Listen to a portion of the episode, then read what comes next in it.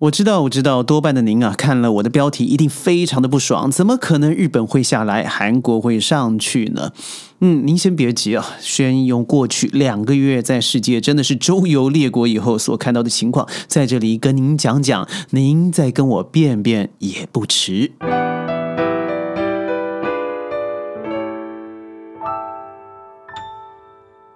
欢迎各位加入今天的宣讲会，我是轩。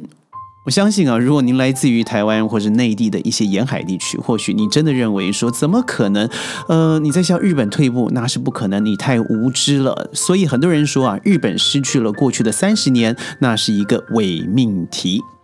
是吗？世界的开放啊，在过去三个月，您猜猜，轩有几趟国际旅行啊？就是每一个 trip 都算进去的话，是十五趟。从欧洲到了这个亚洲，一直到中东啊，轩都有列举。你看十五趟旅行嘛，其中让我觉得最感慨的，除了现在正在发生的这个土耳其的呃严重的地震问题以外，最让我感受的就是韩国和日本之间的差异。说日本的话，宣除了旅行还有工作啊，在日本将近进出超过一百多次了。韩国真的是屈指可数。在上次去韩国的时候，也不过就是二零零七年呢。想想看，这个时间真的是飞逝，十五年就这样过去了。为什么十五年间日本、韩国那么近，离北京也不远？为什么轩都没有过去呢？第一个当然是工作没有上这样的需求，第二个是还真没兴趣啊。所以从二零零七年那一次做完了顾问以后啊，有机会也不去。但这一次是因为一一个小朋友的约，告诉我说啊，过去走走看看，因为他在那里读书嘛，也希望跟我分享一下生活的点滴，同时也要问问我是否应该留在当地继续求学，或者是直接工作了。于是轩一回到马来西亚，立刻又转飞到了韩国去。所以过去这两个月，您看看这十五趟啊，为什么是单数？因为有一趟呢是坐飞机过去，坐长途。火车回了来，所以嗯，土耳其我觉得在另外一个话题我会跟您提，但是日本和韩国之间的距离的确越来越远，而这个远呢，往上走的是韩国，往下跌落，这个跌落速度还超过你所想象的，那是之快啊！那我认为日本是往下走的。我以这两个国家来做一个标题，那是因为我真的因为十五年之间没有去过韩国，但是日本呢，我几乎每年因为工作的需求，我一定会过去最少一次、两次以上。所以看了一下日本最大的恐惧是什么？我相信您在我前几集有听过，我到了日本的丹路岛，它离 Osaka 大阪不并不远。我在路上走着，我在梦里逛着，我甚至到他们最有名的一些泡汤的地点去。第一个，我发现他真正在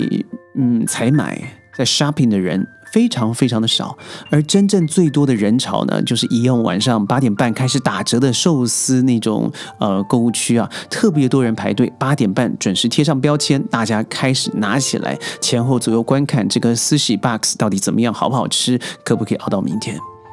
而在路上走的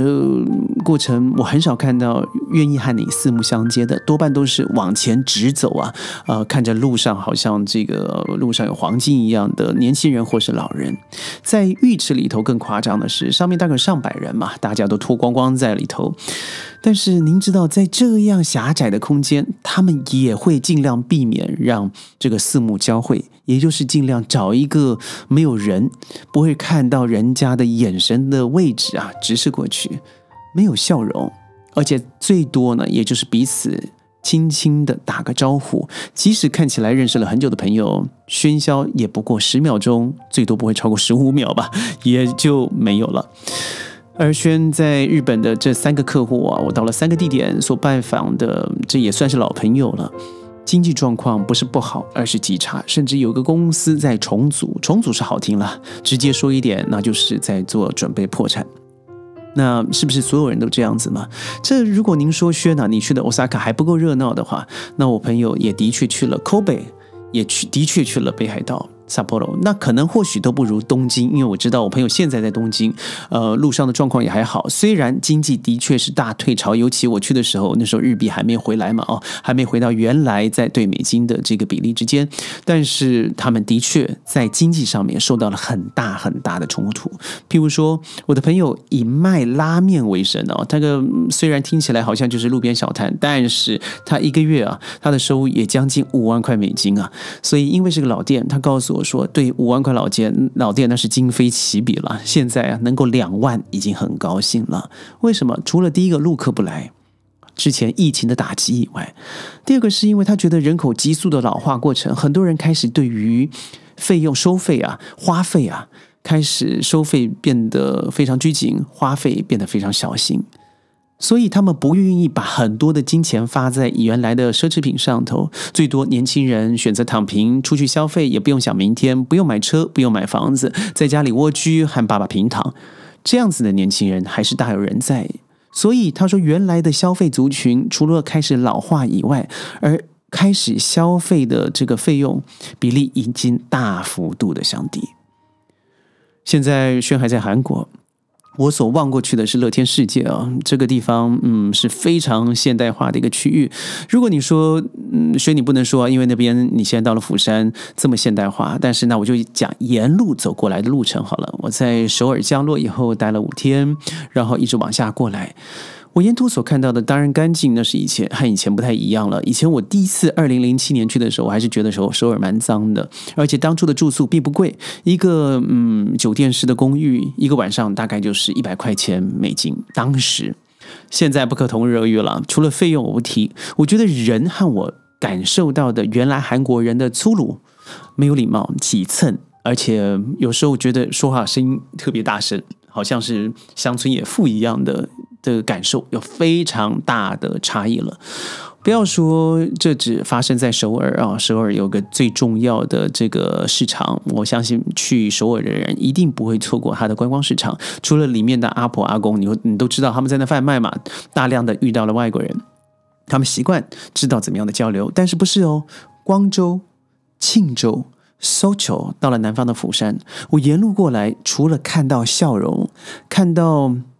嗯，真的是蛮爆火的街边生意，包含小摊，包含夜市。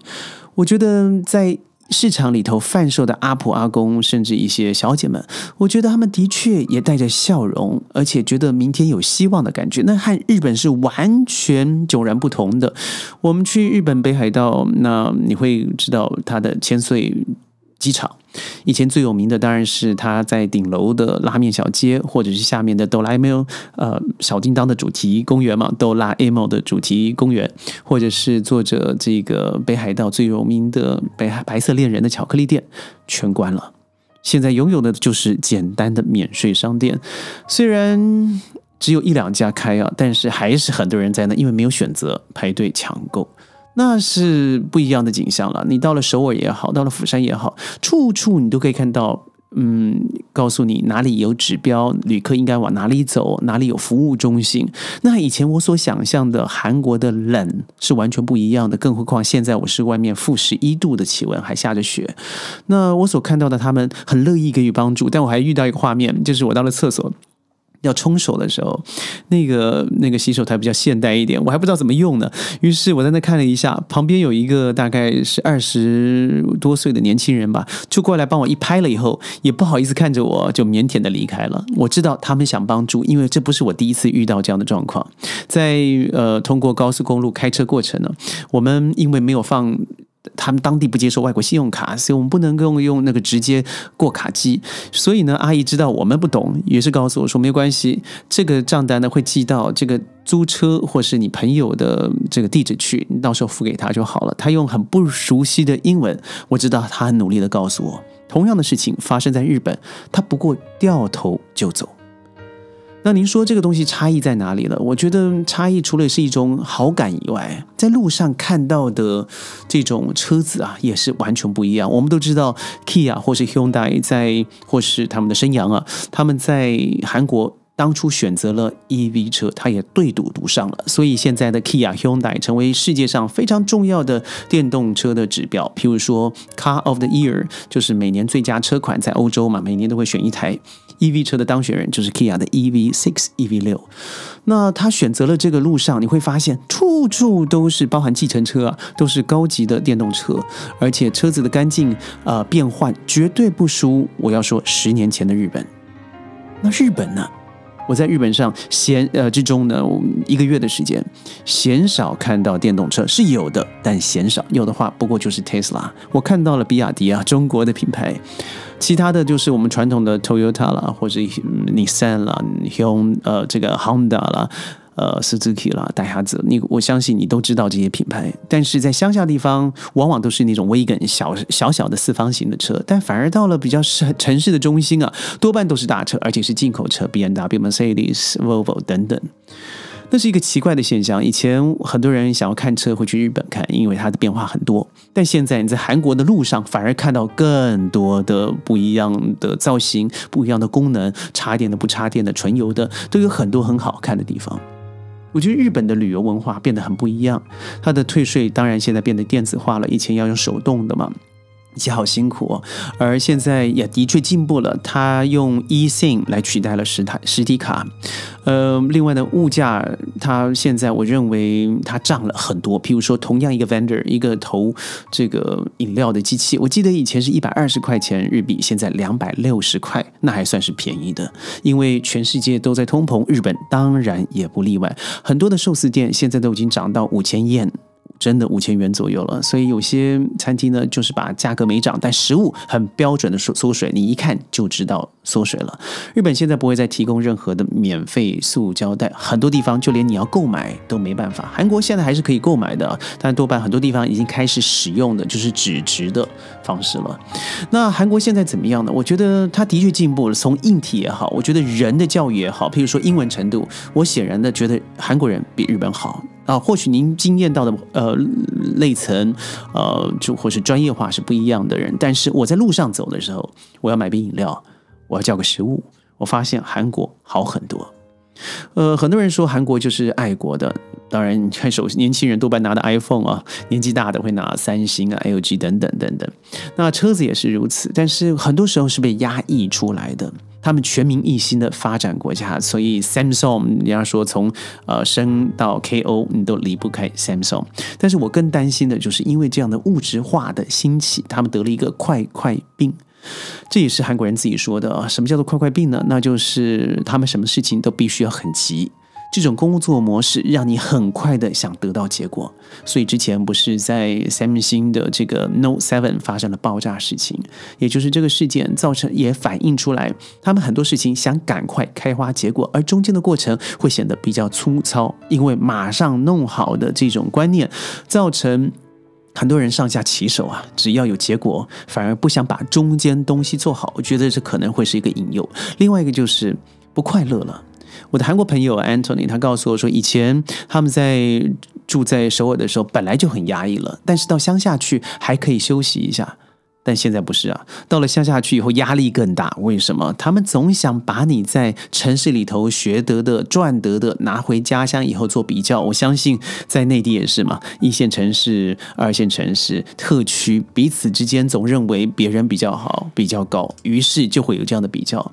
韩国或许会变得越来越不快乐，我认为这是我现在所看到、所感受到的一感觉。但不论如何，呃，不论是韩生日落，或是日升寒降，我觉得都是给我们的一个借鉴，因为它都是北亚的重要的国家。那对于东南亚国家来说的话，我最近也去了一些地方哦。那我觉得在下面几集，我也会跟你分享我看到的越南，我看到的柬埔寨，我看到的泰国，我看到的新加坡，还有我看到的马来西亚。宣讲会呢，我们在这个频道里头会以，因为我们是博客的节目，所以我们会尽量呢以声音的方式来做播出。很多时候，很多人抱怨我们没有打上字幕啊，那真是很不好意思。我们现在也努力的把 Chat G T P 应用在 GPT 对应呃应用在我们的节目里头。但愿不久的未来呢，就会有人工的智慧帮我们完全安插好所有的字幕了。当然，他需要听得懂我的中文才行。但愿您也是。宣讲会，我们下次见，拜拜。